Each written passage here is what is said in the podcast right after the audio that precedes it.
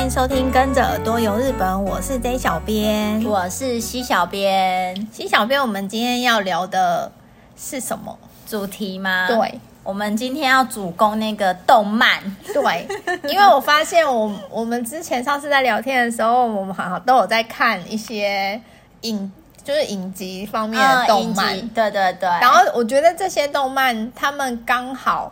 就是网友，应该说他们的粉丝吧，嗯，好像都有发现说，哎，这个作者在画这个动漫的时候，有一些场景其实好像是参考现实生活中，嗯、就是日本他们的观光景点，对，会考案某一些地方，对，然后他们好像，而且我觉得网友很厉害，他们都会去挖那些景点，对，或者是会去找，就是呃，可能不是真的，就是实，就是实际用那个场景作为。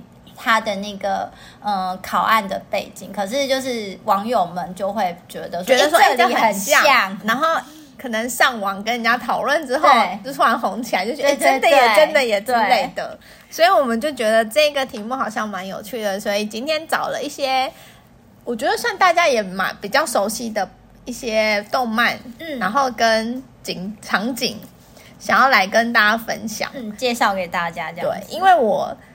大家有在听节目的人应该知道，我就是粉丝。对，但但我不是动漫，对，我是杰尼斯粉丝。然后，所以你知道，粉丝就是会有一些粉丝的行动，就是会、嗯、他们会去找呃，比如说自己。喜欢的偶像，他们拍的，比如说连续剧啊，或者是广告之类的，对，广告之类的场景，然后大家就会去那边，然后可能跟偶像做同样的动作啊，或什么之类的这种。然后因为动漫迷他们也会就是类似这做这样子的事，对。然后所以我就觉得说，哎，其实有一些就是场景。等于我觉得还蛮值得去的。其实它不光光只是因为呃他们的偶像或者是相关支持的、嗯、呃，比如说动漫什么有到过这些景点。那实际上这些景点有些我个人是觉得本身就还蛮漂亮，对，就是有观光、就是、有趣的价值，很有魅力的，就是吸引人的地方、啊。对，然后我要来介绍第一个景点，我觉得这就是很老掉牙的景点，应该是没有人。不知道，应该没有人不知道吧？就是一直到最近也很红的《灌篮高手》的那个场景哦。讲到 对，没错，讲到《灌篮高手》，大家一定会想到的就是那个镰仓那个平交道的那个场景。你你虽然这个场景很有名，那你知道它是什么场景吗？我知道它是什么场景，我考你。有的人可能会搞不清楚状况，只知道他很红，因为网络上花道跟哎，那女生叫什么？女主角才子的另外一个子、啊、我知道才子是那个另外一个学是学姐，对，是女主角晴子。他们在那个就是那个连唱那个平交道升起的时候，就是一个回眸的打对打招呼的那个画面，然后很有名。然后这个平交道在那个江之岛。镰仓高校前站的这个地方，所以你只要搭他那个江之岛电车到这个镰仓高校站前站这个地方，就可以看到这个平交道。嗯、然后它除了是我们刚刚讲说那个是樱木花道跟那个女主角晴子，就是可能打招呼的那个经典场景之外，它那边连唱那一条就是海岸线，嗯，它也是那个另外一个。很红的主角就流川枫，他就是骑那个脚踏车上下学的那的那一条公路，路，对，据说也是就是在那边，所以这个应该大家没有不知道的吧？我觉得。应该，而且大部分的人都百分之八九十的人搞不好就是有在听我们节目的那个听众，可能有一半以上搞搞不好都有去过。哦，对，你有去过吗？我没有去过。哎，真的吗？对，我我有去过，因为我就是……那你有在那边就是做跟晴子一木花道一样的动作？哦，来，讲到这个，这边要跟大家呼吁一下，因为啊，有太多观光客的人跑去那边拍这个场景，对，然后就是有点造成当地居民的困扰。对对对，因为他们会在当地居民，因为其实它就是平交道啊，那你也蛮危险的。对，其实那边交通量，嗯，因为我那时候去的时候就有发现，其实那边交通就是车流量其实蛮蛮大的。嗯，所以等于说你红灯的时间去拍那个照，然后很多人就是拍了你绿灯的车子要走了，他们还在那边，就是其实是蛮危险的。嗯嗯嗯。然后你就会看到很少，你在日本很少看到那个。汽车就是车子会猛按喇叭，在日本、嗯、几乎不会有这种情况发生。对，嗯、呃，日本的驾驶人比较不会去按去按喇叭，但是你在那边，你就可以发现，应该是就是居民的怒吼，他们对，只要绿灯，然后有人站在那个平交那边，就会。就是他没有在客气，就是狂按喇叭这件事情，所以就是这边也要跟大家呼吁一下，如果大家有到这个景点去想要拍照的话，我觉得没有不行拍，但是你就是要遵守一下交通规则，对，不要造成就是人家的困扰，觉得说我只是去拍一下嘛，没关系，因为每个人如果都想说我只是去拍一下的话，那其实。就是很多人累积起来就是一个困扰的事情，所以这边要呼吁大家，如果要去拍照的话，真的要注意安全。然后绿灯了就赶快跑回去，不要 不要挡在那个路中间，造成人家的困扰。然后刚刚讲的这个镰仓高校前站啊，除了是这个很经典的就是动漫场景之外，它也是有获选为什么关东百大车站之一。哦，oh. 对，那本身呃，江之岛这个地方就是一个观光地，就、uh, 是蛮多人会去的，所以我我个人觉得，如果说你东京玩腻了，嗯，想要去一些近郊，对，近郊的地方的话，这个这个景点还不错，或者是你呃去完东京，刚好有一些时间可以到别的地方的话，我个人觉得到江之岛这边的话也是蛮不错的，嗯，对，这是我要分享的第一个景点。再来，嗯，我要分享的第二个动漫的那个。景点先讲这部那个动漫，就是近近几年一直都很红的《鬼灭之刃》。这个我们好像可能在其他的主题方面，主题的时候也有介绍过一些景点，尤其是福岛的。对对，然后我这次有总结了，应该说就是找了几个呃《鬼灭之刃》相关的那个景点，想要来跟大家分享。嗯。第一个，我觉得大家比较不常听到，因为呃，鬼面，你知道《鬼面之刃》的那个内容在讲什么吗？知道，可是不要考我，我是金鱼脑。他就反正就是一个，因为这边也可能没有看过的人，不要暴雷也比较好。反正他就是一个那个杀鬼的一个故事，杀鬼的故事，对，鬼杀队，对，鬼杀队的故事。然后第一集，嗯，他们在就是在讲一些缘由的时候，他们的应该说这个故事的。第一集的那个场景，就是在一个东京多摩地区的一个云曲山，就是等于说，呃，主角们主角住的地方，对，原本没错，原本住的地方，他们就是在一个那个山上，然后那个这个地方，呃，网友就说很像一个奥多摩云曲山这个地方，他们呃第一集的那个场景，然后因为它是在那个高山上，我记得第一集他们的那个动画的背景应该就是下雪。嗯，我有印象当中是雪景，对，然后刚好这个云雨山，它因为它本身海拔大概有大概两千多公尺高，所以到了冬天，对，很高，嗯、所以一到了冬天就会降雪，然后会下雪。对，我看的那个。山的那个照片啊，嗯、然后再去回想，就我看那个第一集《鬼灭之刃》第一集的时候，就觉得哎，真的很像哦，就是那个感觉，就真的很像。跟其他地方的那种下雪的雪景是不一样的吗？因为可能山里面下雪不是都差不多？没有，他有把那个，我觉得他有把氛围那个氛围哦，对，因为毕竟它海拔比较高，然后跟它的一些那种。雪飘下来，然后跟坡度、跟森林的那种氛围，我觉得其实还蛮像的。Oh. 对，然后这个多摩站，它也是在东京都，嗯，oh. 很厉害吧？所以 它它是在东京都的高山上，嗯，所以去东京就可以去这些点。但你要搭那个 JR 到奥多摩站这个地方，嗯、然后还要再搭公车四十五分钟，在压着这个地方下车，才有办法到这个山。对，这个我因为毕竟是在山上，所以我觉得有点可能交通不是那么的方便。但是如果有兴趣的话，我觉得大家也可以就是参考一下，也可以去一下。嗯、然后再来要讲了第二个，也是《鬼灭之刃》的景点，它呃就是在那个主主角主角叫什么？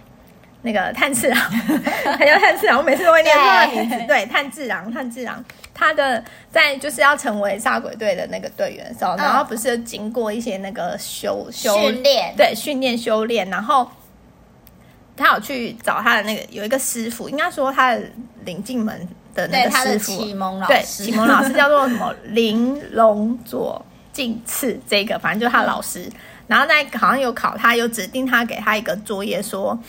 要把一个那个大石头对对对那个劈开，对，就是那一个那一集、嗯、第三集的时候，然后据说。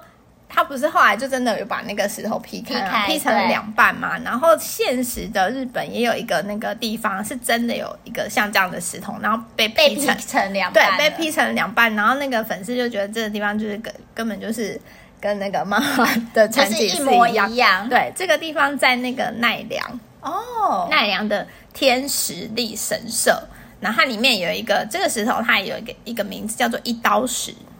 哦，对，那但是它。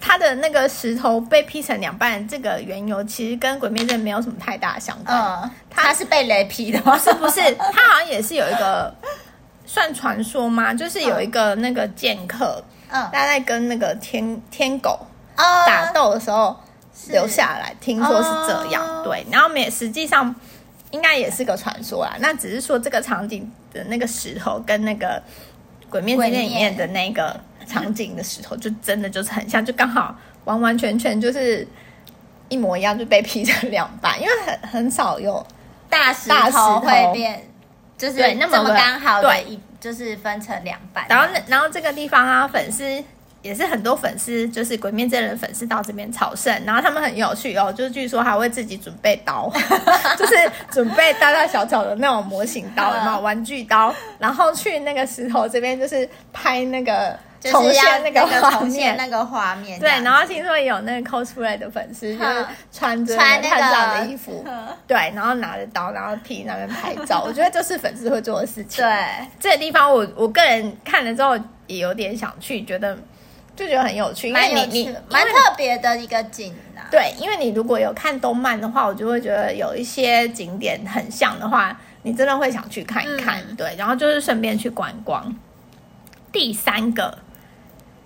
《鬼灭之刃》的场景，这个地方应该很多人有去过。它在浅草，浅草对，而且你应该有去过，就是那一条商店街，就是那个重见寺商店街。嗯，它这个地方的那个场景，就是那个炭治郎跟那个无惨，就是觉得那个大坏人，就是相。应该说第一次对相遇的地方，他就是碰面，应该对 的地方，擦肩而过对的地方，就是在这一条街。然后呃，动画里面把它的那个时代是那个日本大正时代的时候，对。然后所以他画的那个场景，就等于说是有点像前朝以前。就是大正时代的那个那个的那个对场景这样子，然后据说就是在浅草这个地方，对，如果大家下次有去浅草观光的时候，也可以看一下是不是真的很像。我我个人是觉得有有像有像，对。再来第四个，这个我应该以前有讲过。以前曾经有介绍过，对，就是在福岛的那个大川庄这个点，哦、这个点就是很有名，就是无限城，对。对，决战的时候无限城的这个场景，因为大川庄它的那个这个饭店的 lobby 很就是很特殊，它就是有一个呃场景，就是那个很它本身以前哦还鬼灭之刃还没出来之前，它就是有一个场景，然后呃应该说这个空间它本来就是在。作为表演一个那个三弦的一个舞台啦，对，类似一个舞台，设计是一个舞台，对。然后，因为这个空间本身就是蛮特殊的，嗯、加上《鬼面之刃》这个动漫一出来的这个场景，这样搭配起来，就会觉得说，因为刚好都是四方形，对，然后应该没有没有有饭店或者是什么建筑，是类似这样。嗯，因为他我记得大川庄的那个舞台就是。比较蛮蛮像是在那个整个比较中心的那个位置，没错，就是整个跟呃动漫的那个场景很像。然后、嗯、我个人因为在就是我还不知道《鬼灭之刃》的时候，之前，就有去过。嗯、然后后来不是它红起来嘛，然后我就去翻照片，我就很开心，所以我居然去过。就是这个地方也大家也很很值得去。然后因为《鬼灭之刃》这个地方啊，大川因为大川庄本身就是一个蛮有名的温泉饭店，哦、然后又加上因为这《鬼灭之刃》的关系，整个就爆红。哦、你知道它现在房价变好贵，整个本来想说哎再去住一下，想说有有时候出差啊，或者是自己。私下去辅导的时候，就想说要再去住一下，然后就发现哇，他现在的那个身价、嗯、房价简直不菲，就是好几万，对，有一点住不起。加上因为这里秋天的枫叶。嗯红叶也很漂亮，因为它就是临近在那个有一个溪谷的那边，嗯，对，然后这边也是很著名的呃赏枫的景点，所以哦，我看了一下那个秋季的，你没有一个晚上没有两三万日币以上住不起哦，对，就是非非常贵。我觉得大家如果说想要去看这个无限城的场景的话，可以挑。可能不是旺季的时候，平日去住，对，因为如果你你不是要看它外面的景色的话，你只是想想要去看这个里面它饭店里面的场景，我个人是觉得你可以挑，就是不是旺季的时候去住，嗯、可能会比较好，因为不然真的是太贵了。嗯，对。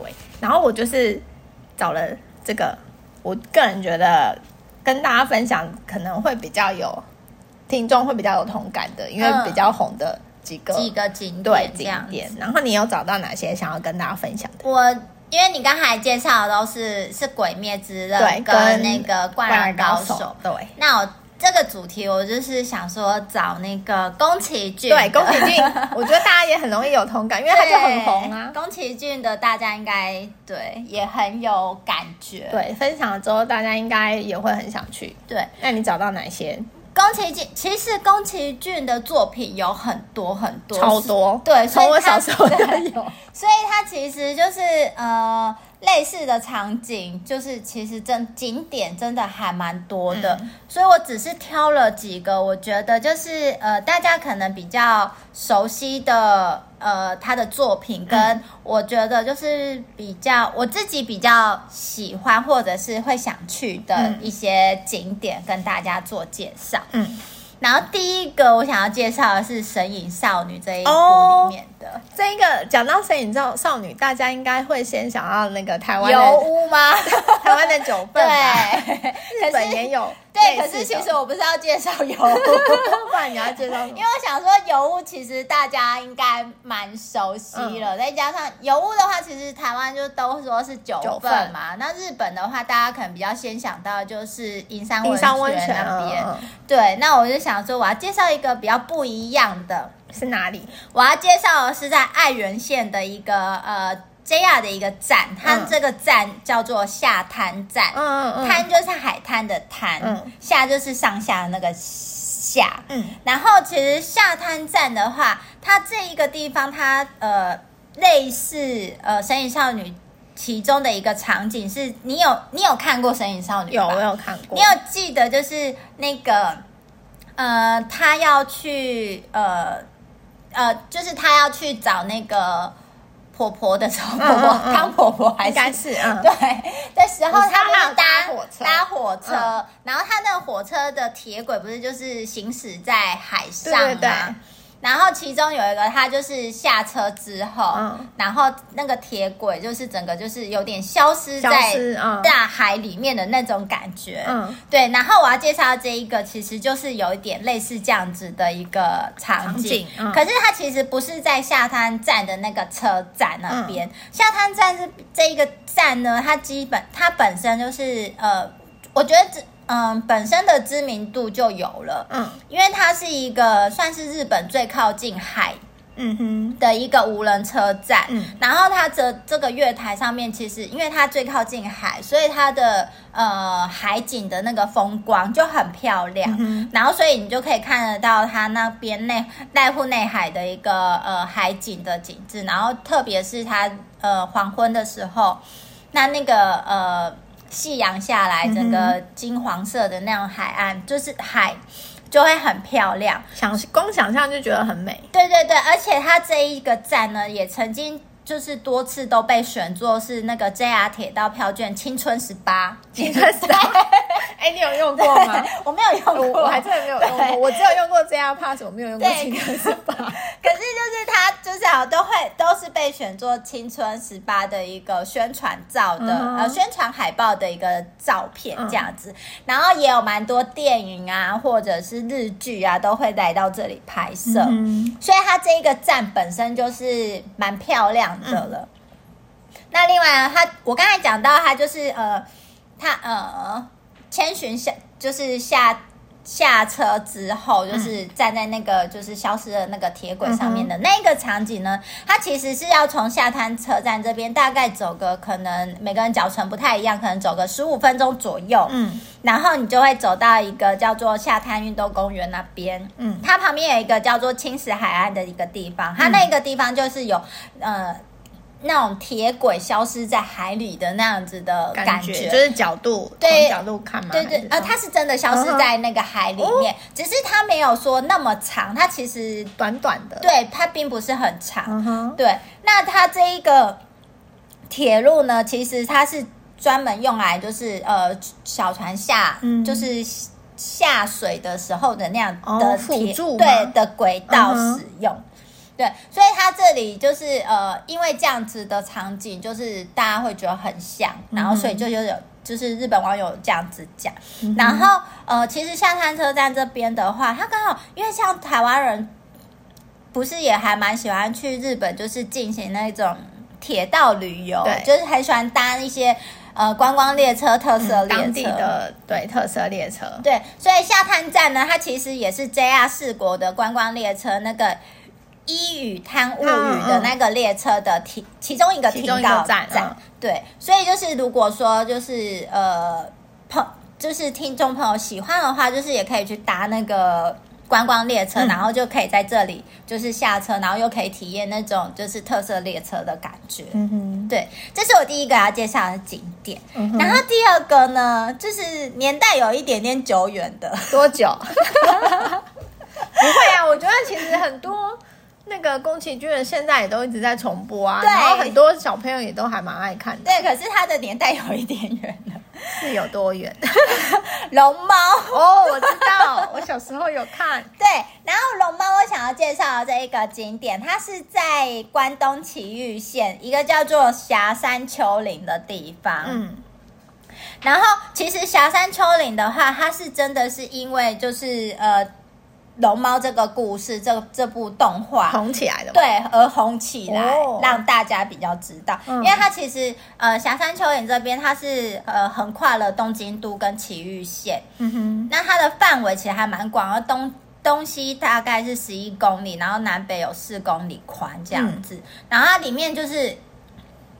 呃，你还记得《龙猫》里面的一个场景，就是呃，小梅跟小月他们住的，就是搬家之后住的那个房子，嗯、它就是在有那种森林里面那种感觉。它这里其实就是有一点像那样子的一个森林，对，那样子的一个感觉。嗯哼，所以它就是有大大片的那种杂木林啊，跟湿地。嗯，然后嗯、呃，很特别的是，就是因为其实《龙猫》是一九。八几年的，嗯、就是一九九零年前的作品，嗯、然后当地的呃人民呢，因为就是这个龙猫的关系，然后他们在九一九九零年的时候就进行了一个就是国家名胜古迹的一个信托运动，嗯，就有一点就是募款基金这样子，嗯，然后他们就把他们募得的那个钱基金，就是、嗯、呃。把这片森林买下来，就是可是买下来，对，他不是一次买下整片森林，他就是慢慢买，一点一点的买这样子，然后，呃，买了之后，就是也把这一片森林，就是直接取作龙猫之森。哦，对，所以就是呃，算是很有意识的在保护这一片森林，这一片地方这样子，然后这一个地方就是也栖息了很多种的。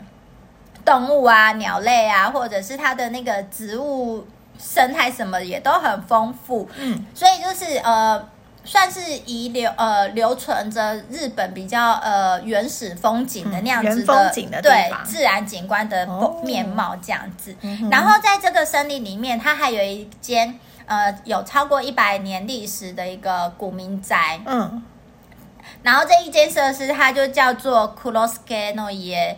然后中文应该就是翻成就是小黑炭之家吧。嗯，对。然后在这一个呃古民宅呢，它其实嗯，你可以付费进去参观，嗯，然后小学生以上就要付费，就是一个人五百块日币，嗯，其实蛮便宜的。对，还好。然后他就会，他们就会把这个门票的费用当做就是营运这个。基金，然后或者是保保育当地的那个一些环境啊、森林的一个费用，嗯哼，这样子。然后呃，他们这一间房子，我刚才有说它是有超过一百年以上的那种古民宅，对，所以它的那个，他把这间房子的设置，就是也很像是小月跟小梅他们搬到森森林里面之后的那个房子，就是所以你会去到这边，你会很，很有感觉，对，你会很像是真的走入了那个呃动画里面的那个场景的样子，嗯、然后里面它也也有放呃摆放一些龙猫的那个。呃，玩偶啊，东西这样，然后有贩售一些相关的产品周边，嗯、对，可以去购买这样子，感觉很有趣耶。对，我觉得这个点就是也是我会蛮想要去走一走的这样子，感觉也很适合拍完美照嘛。我觉得应该还蛮适合的。嗯对，应该粉丝都会带那个玩偶，对，一起去拍照。对，就是想象自己是小梅。然后你，哎，你要戴草帽。对，哦，对，要草帽，草帽很重要，要拍完美照，草帽很重要。所以我觉得这个点也是我蛮有兴趣的一个地方。嗯，然后第三个我要介绍的是，就是也是有点年代，是有点年代的。多久？魔法公主。哦。对，我有，你有看过吗？魔法公主，我记得我有，呃，我没有一次看完，我可能有看过片段这样子，哦、就是没有太完整的看完这样。魔法公主的话，它主要的故事发展的呃背景，整个环境就是基本上就是在森林里面，嗯嗯，所以就是接下来要介绍这个场景，当然就是一定是有很多森林的森林 在哪里？它是在鹿儿岛县的屋久岛。哦、以前我们也曾经有介绍过屋久岛的，就是观光景点，好像是王美照，对不对？对，之类是拍王美照景点。嗯、然后呃，其实呃，听过的朋友就当做再次复习，对，要复习一下。对，屋久岛它其实呃已经有被联合国教科文组织就是认定为是世界。自然的世界遗产嘛，嗯、然后它这里很特别的地方就是它有超过呃一千年以上的那种老树啊，然后而且它的呃水啊、海滩啊都很干净、很漂亮。嗯、然后另外它也是日本最大的一个呃海龟的一个产卵地。嗯、那屋久岛它是在哪里呢？它是在鹿儿岛县的一个叫做佐多岬西南方大概九十公里的一个岛屿啦。然后听说。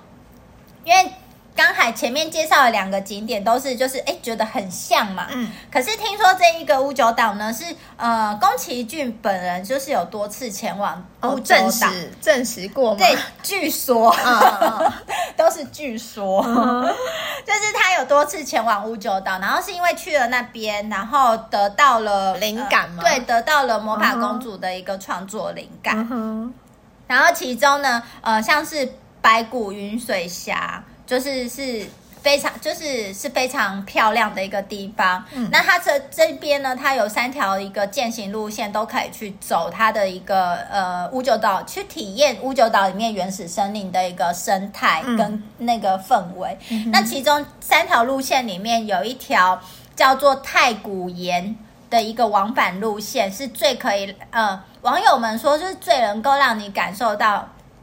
身处在魔法公主世界观里面的一条路线，这样子。嗯、那它沿途就是有很多那种苔藓森林，哦、所以它就是呃也被列为是日本就是珍贵的一个苔藓苔藓森林，是、嗯、呃蛮厉害的一个景点。那它像它的岩石啊，或者是树木大树，就都是。就布满了苔藓，所以就是你可以想到，就真的是一片青绿，就是那种看过《我们法公主》里面，对对对，你就会知道，因为它里面其实就是整个绿，整个地板啊，地大地都是绿色，都是苔藓这样子。这个地方我也会很想去。对，我觉得它很。就是真的很像是在一个 呃异世界，好不一样的世界，然后好像随时都会有一个小精灵哦，怎么探险小精灵冒出来，对，或者是像宫崎骏不是也很喜欢用那种黑炭，对对对，一个小黑炭跑出来，那它可能是绿色的，对，那种感觉，对。然后刚才有提到，就是这边的树木有蛮多都是超过千年以上，那其中有一棵。呃，一棵树叫做神文杉，嗯，它的高度大概是二点三公尺，然后深的呃整个呃周长大概是十六点四，是很蛮大的一棵树。嗯，然后它的树龄推估有七千年，哇，所以超久，超久，超久，比那个中国历史还久。啊、中国历史是五千年嘛？对啊，对，所以就真的很久，算是乌乌九岛的一个嗯很有指标性的一个景点吧。嗯、对，那另外除了这一个。神文山以外，它在这里还有一棵大树，叫做威尔逊珠。你不觉得威尔逊这个名字很外国人吗？对，它像欧洲什么之类的。它之所以会叫做威尔逊珠呢，是因为它是由一个就是美国的植物学家叫做威尔逊博士发现的。嗯、然后它其实，我看网络上面，他是说他是江户时代被砍砍倒的那种乌九山的一个大树。嗯，那它其实它的周长也还蛮长的，就是十三点八公尺，然后树龄推推估推算大概有也有三千，也蛮久的，对，超久。然后它这一个比较特别的是，我不知道你记不记得，我们曾经有介绍，就是在我们的脸书上面曾经有介绍过，就是日本的。五大爱心景点，嗯嗯嗯、其中一个呢，就是其中一个在这里，对，其中一个就是乌九岛这边，因为它这一棵树呢。你如果从里面然后往上仰的话，你就会发现就是呃，看出去的那个天空，对，是一个爱呈现一个爱心形状的天空。嗯、所以这个景点就是呃，因为这一个爱心形状的天空，蛮多人也都会特别来到这里拍照这样子。哇，我觉得这个地方不仅是那个魔法公主里面的场景，应该也可以算完美景点。对，它其实也是完美景点。然后最后一个我要。就是跟大家分享的是，嗯、曾经以前我们也有分享过的一个景点，是哪一个？它是在和歌山县的。和歌山，对，和歌山县的，嗯，它叫做友岛，嗯，朋友的友就是岛屿的岛。嗯、然后曾经我们有介绍过，就是这一这一个场景，其实跟他的天呃，跟宫崎骏的其中一部作品叫做《天空天空之城》，我知道，很像，嗯。那先介绍一下有岛这个地方，它其实是在那个和歌山县的比较算是偏北部、西北部的地方，外海呃的一个无人群岛的一个岛屿啦。嗯、所以你就是等于是从呃你要搭船过去，大概是从加泰那边、加泰港那边搭二单单程是二十分钟左右的一个船程。嗯，那它这一个地方呢，因为它曾经是日。日军呃，它算是二战时代、二战时期日军的一个军事要地，嗯，所以就是上面就是有蛮多的一个炮台啊，嗯、或者是一个军事的一个嗯设施在那边。嗯、那因为二次大战结束后，就是这些东西就不会用到了嘛，所以就是这些炮台就有点变成废墟，嗯，然后它就是。它的炮台呢，又都是用那种红砖去盖的，嗯、所以它的那红砖堡垒就是变成就是隐身在那种很茂密的森林里面，嗯、就是很有那种神秘的感觉。嗯、然后因为这样子，他就就日本的。网友就觉得说，它跟那个呃《天空之城》的那个拉普达，嗯，很类似，嗯、所以就是又被称作是日本呃，算是现实版日日本版的那个《天空之城》嗯。那它在有岛这个地方，它它总共有五座那种炮台的遗迹。那它里面就是也有刚才提到，就是一些军事的那个呃，可能存放弹药的一些地的一些建筑物这样子。嗯那其实你都可以走进去参观，那只是有一些地方，因为它其实老实说，因为它已经是算是是废弃、嗯、废弃的废墟，所以它有些地方可能会比较危险一点点，他就会说。就会呃围起来不让人家进去，那那种的就不能进去。嗯、那其中呢，就是以第二炮台跟第三炮台是比较知名度比较高的。嗯、那这两个炮台里面呢，又以第三炮台就是觉得说跟天空之城的。